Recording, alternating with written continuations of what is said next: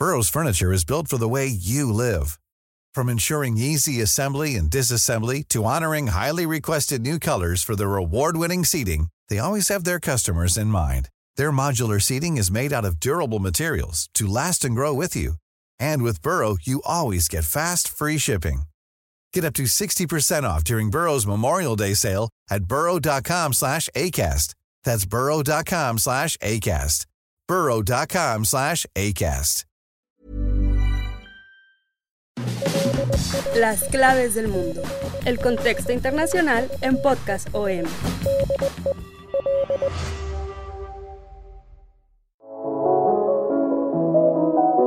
Shoshana Zuboff, escritora, socióloga y psicóloga estadounidense de la Universidad de Harvard, acuñó hace algunos años el concepto de capitalismo de vigilancia, es decir, una forma de comercialización de la información característica de las sociedades de consumo que hacen negocios en Internet. Zuboff afirma que Google y Facebook se han convertido en antítesis y antiéticas de la democracia. Google y Amazon recopilan inmensas cantidades de datos sobre sus usuarios con el objetivo de obtener beneficios económicos. Los usuarios comparten estas informaciones sin percibir la implicación que tiene esto en su vida privada. Según la académica, al igual que las compañías petroleras u otras, los capitalistas de la vigilancia se adueñan de los derechos de propiedad sobre cada dato que tocan, incluidos los datos derivados de los espacios públicos y de nuestras mismas experiencias personales en ellos. La economía del capitalismo de vigilancia convierte la experiencia humana en datos, construye modelos para cada ser humano a partir de esos datos y usa esos modelos para predecir e incluir en nuestro comportamiento. Después, los anunciantes pagan por esas predicciones. Los capitalistas de la vigilancia también usan estos modelos para venderlos a los motores de búsqueda de redes como Google, Chrome, Edge de Microsoft, Twitter, quienes te recomiendan lo que ellos quieren que veas. Así se manipulan desde las elecciones hasta nuestro comportamiento. Este modelo es totalmente rentable porque, según Shoshana Zuboff, los humanos tomamos decisiones de forma muy predecible que facilitan la manipulación.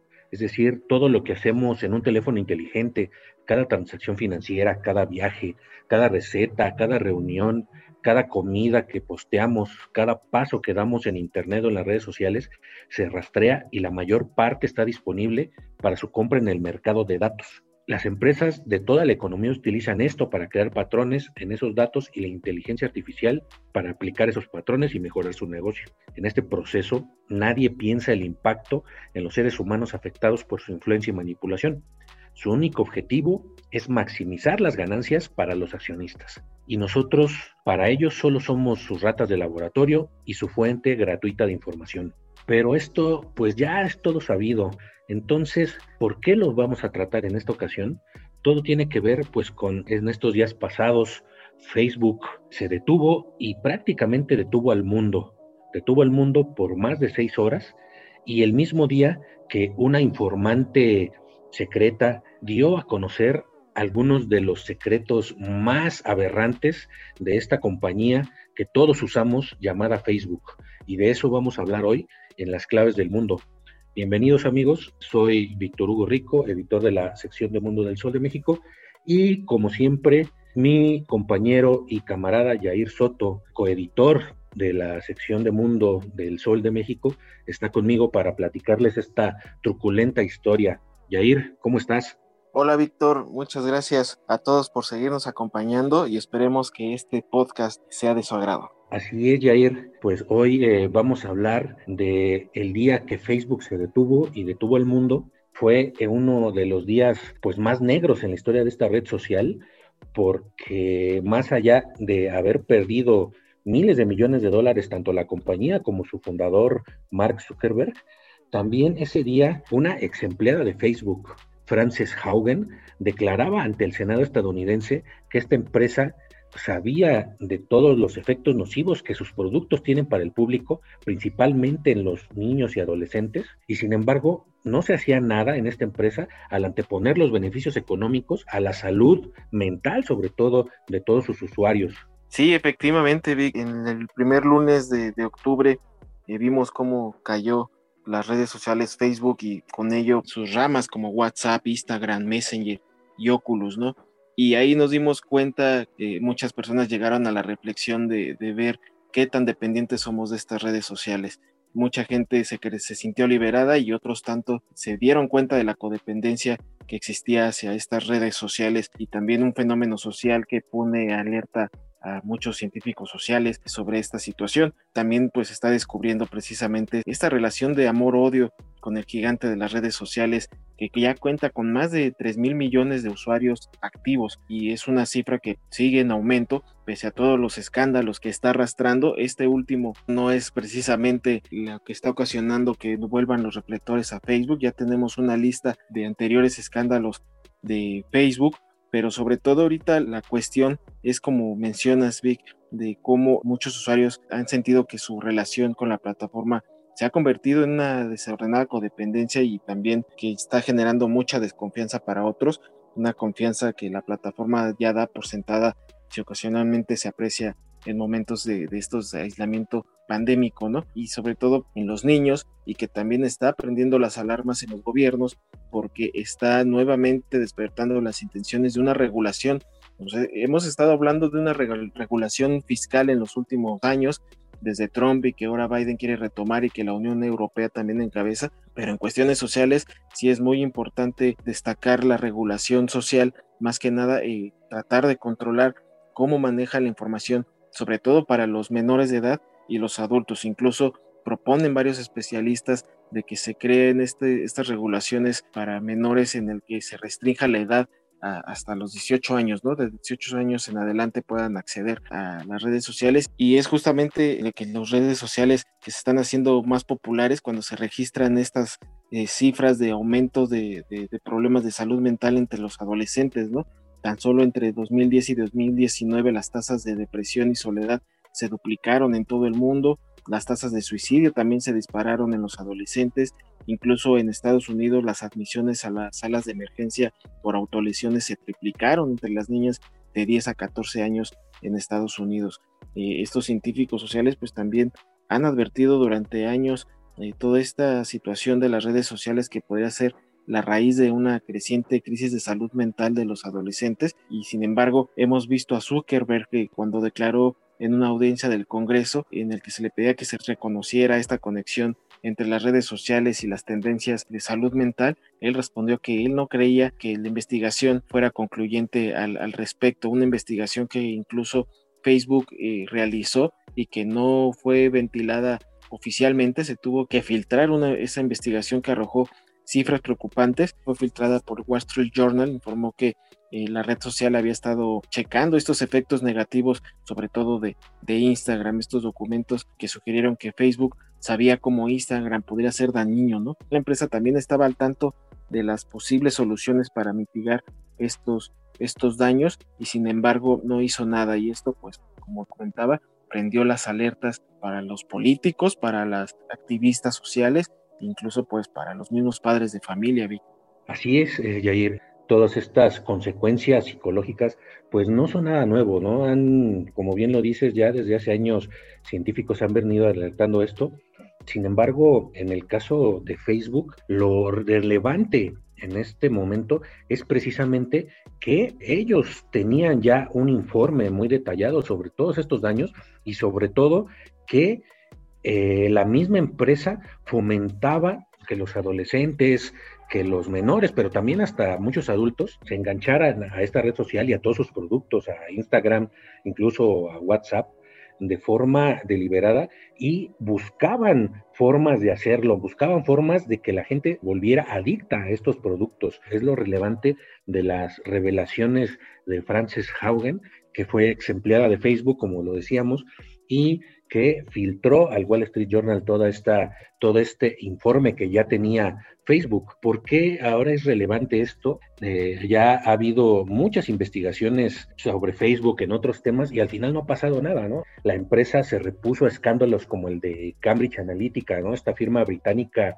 que usó datos personales de millones de usuarios de Facebook para fines publicitarios e incluso la relacionan con la llegada de Donald Trump a la presidencia de Estados Unidos, ya que según varias investigaciones en su momento, Cambridge Analytica usó estos datos para fomentar el odio a través de, Facebook.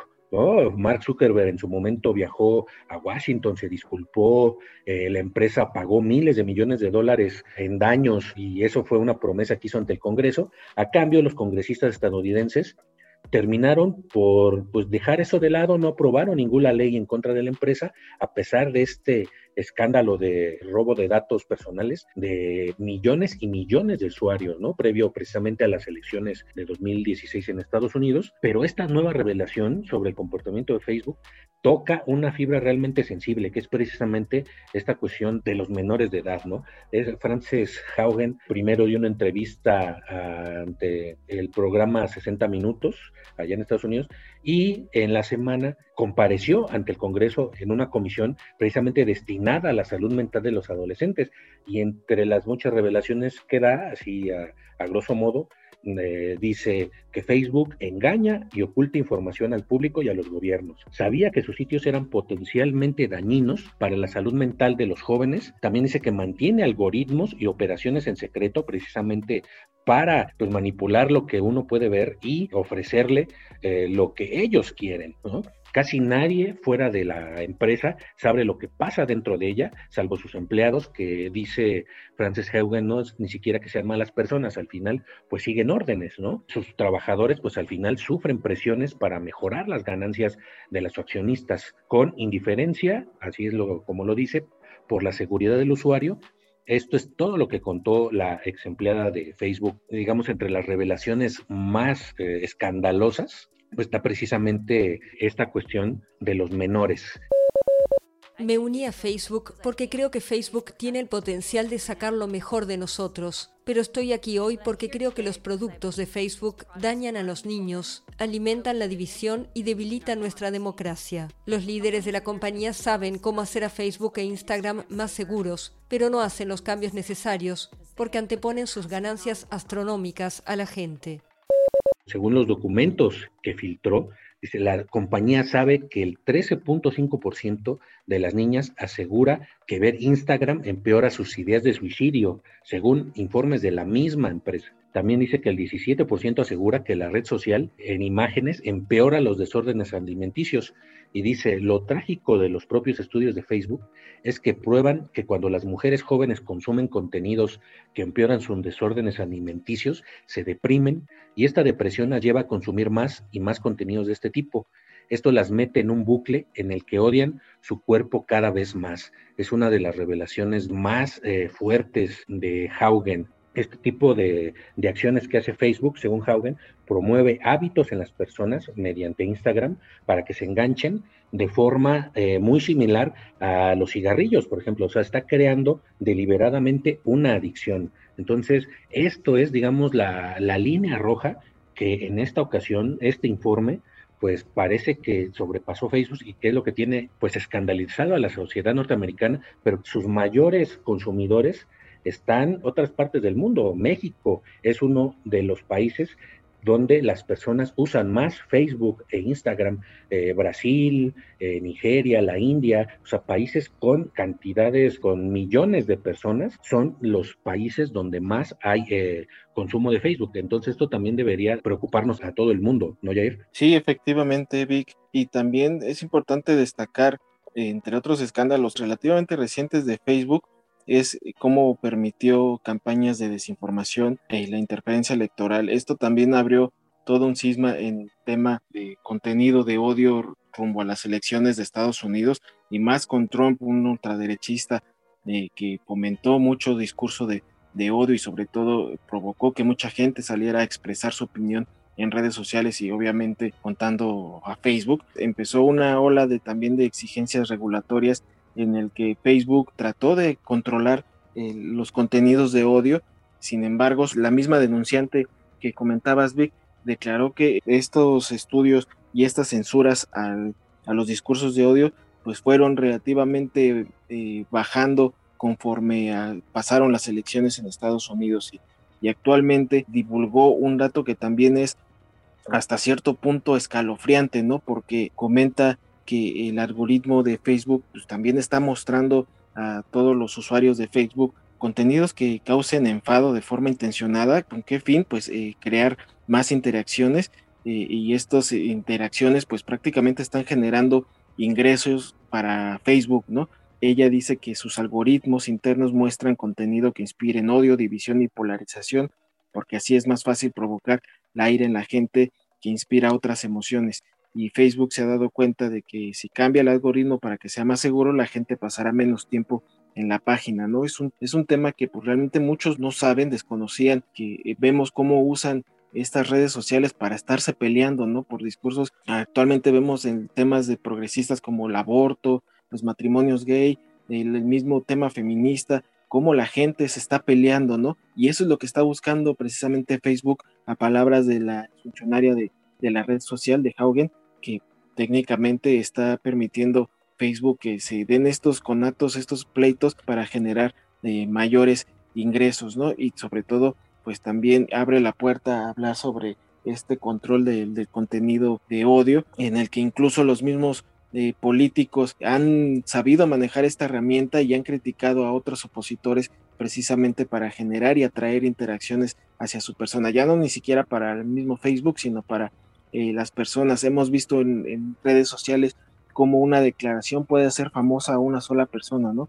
Precisamente porque mucha gente voltea a verla para criticarla, para atacarla y se hacen famoso. Esa es una herramienta que ha aprovechado y ha explotado la red social de una manera sin, precedentes. Así es, Jair, esto que dices es un tema clave, ¿no? En anteriores eh, escándalos como el que mencionábamos de Cambridge Analytica, nos habíamos quedado eh, más o menos con esa nebulosa idea de que por fuera llegaban estas empresas de bots manejadas desde Rusia o desde otros países y, e inundaban la red social para crear precisamente esta división. Sí existe, sin embargo, Facebook mismo lo fomenta según estas revelaciones, o lo permite porque ellos pues pueden manipular ese algoritmo. Dice Heugen, pues los trabajadores de la empresa, los dueños, saben muy bien cómo atacar el, discurso del odio, pero simplemente no lo quieren hacer porque bajarían drásticamente sus ingresos. Como bien lo mencionas, entre más ataques eh, en la red social, pues más interacción hay y esto provoca pues que más gente cree contenido y esta creación de, de contenido crea más datos y crea más ingresos a la empresa por publicidad, pero también tienen más datos que vender a otras empresas que mencionábamos en este capitalismo de datos que se benefician de todos pues nuestras interacciones, de todo lo que pensamos, prácticamente nuestro pensamiento, nuestras experiencias son lo que venden estas, estas empresas y pues lo obtienen de nada, lo obtienen de gratis, ¿no?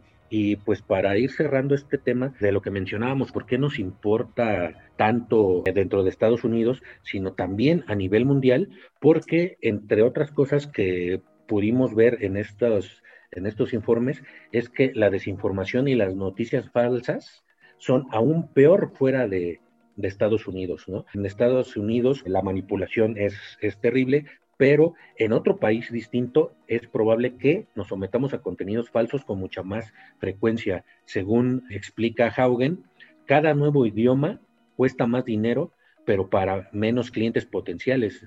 A resultas de ello, dice Facebook, no se molesta en contratar a más gente para desarrollar inteligencia artificial para que cubre esos idiomas, sino que deja la desinformación que se extienda a todas sus anchas, ¿no? Dice, lo que Facebook está haciendo en otros países es horrible, en otras partes del mundo la información está llevando directamente a que haya gente que muera. Esto es lo más de lo más escandaloso que viene en este último informe, ¿no? También pues, revela que el departamento encargado de la lucha, por ejemplo, contra la prostitución, la esclavitud sexual en todas partes del mundo, dice apenas tiene unos cuantos investigadores y dice, me gustaría saber por qué no se contratan más, pero Facebook actúa como si fuera imposible ampliar estos equipos, cuando esto pues es totalmente, es totalmente lo contrario, ¿no? Dice Haugen, Facebook puede contratar mucha gente, tiene el poder económico y tiene las herramientas para terminar con el discurso de odio, aunque también ahí entra una cuestión muy importante que es la libertad de expresión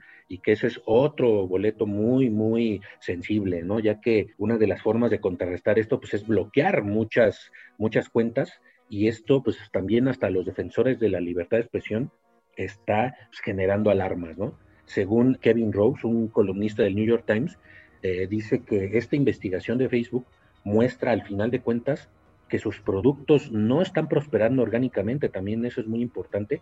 Todos creemos que es una empresa que va para arriba, pero no.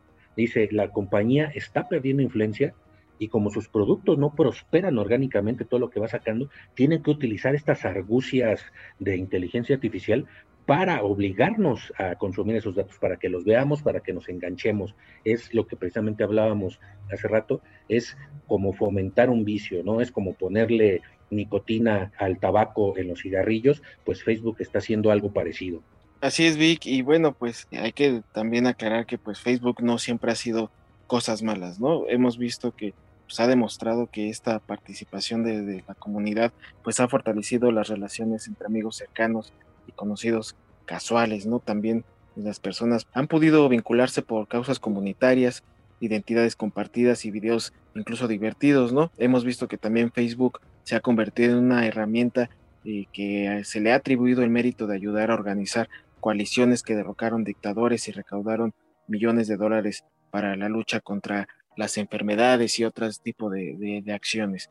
Pero bueno, con esto nos vamos a despedir. Nosotros les agradecemos nuevamente que nos hayan acompañado en las claves del mundo. Nosotros tenemos una cita cada lunes para que escuchen los temas más relevantes de lo que pasan en todo el globo terráqueo. Así que nosotros les decimos que nos escuchen en las plataformas más importantes de podcast como Spotify, Google Podcast, Apple Podcast, Acast, Deezer, Amazon Music. Ahí nos podrán encontrar cada lunes las claves del mundo. Y en esta ocasión, Vic, ¿qué nos recomiendas? Pues ya está cerca el Día de Muertos, Halloween, todas estas celebraciones.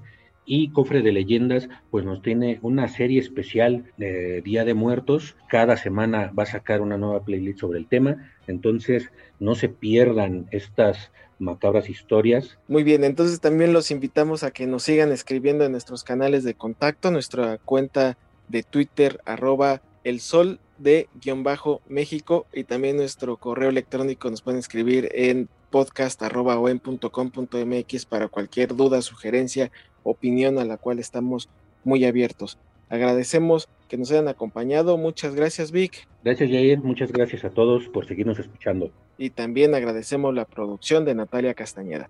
Entonces nos escuchamos el próximo lunes. Hasta entonces.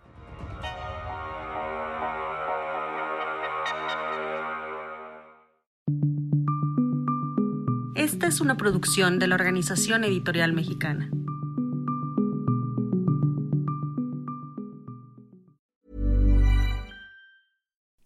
Would you like to look five years younger? In a clinical study, people that had volume added with Juvederm Voluma XC in the cheeks perceived themselves as looking five years younger at six months after treatment. Look younger, feel like you. Add volume for lift and contour in the cheeks with Juvederm Voluma XC. Reverse signs of aging by adding volume to smooth laugh lines with Juvederm Volure XC. For important safety information and to find a licensed specialist, visit juvederm.com. That's J U V E D E R M.com. Not for people with severe allergic reactions, allergies to lidocaine, or the proteins used in Juvederm. Common side effects include injection site redness, swelling, pain, tenderness, firmness, lumps, bumps, bruising, discoloration, or itching. There's a risk of unintentional injection into a blood vessel, which can cause vision abnormalities, blindness, stroke, temporary scabs, or scarring. Talk to a licensed specialist to find out if it's right for you.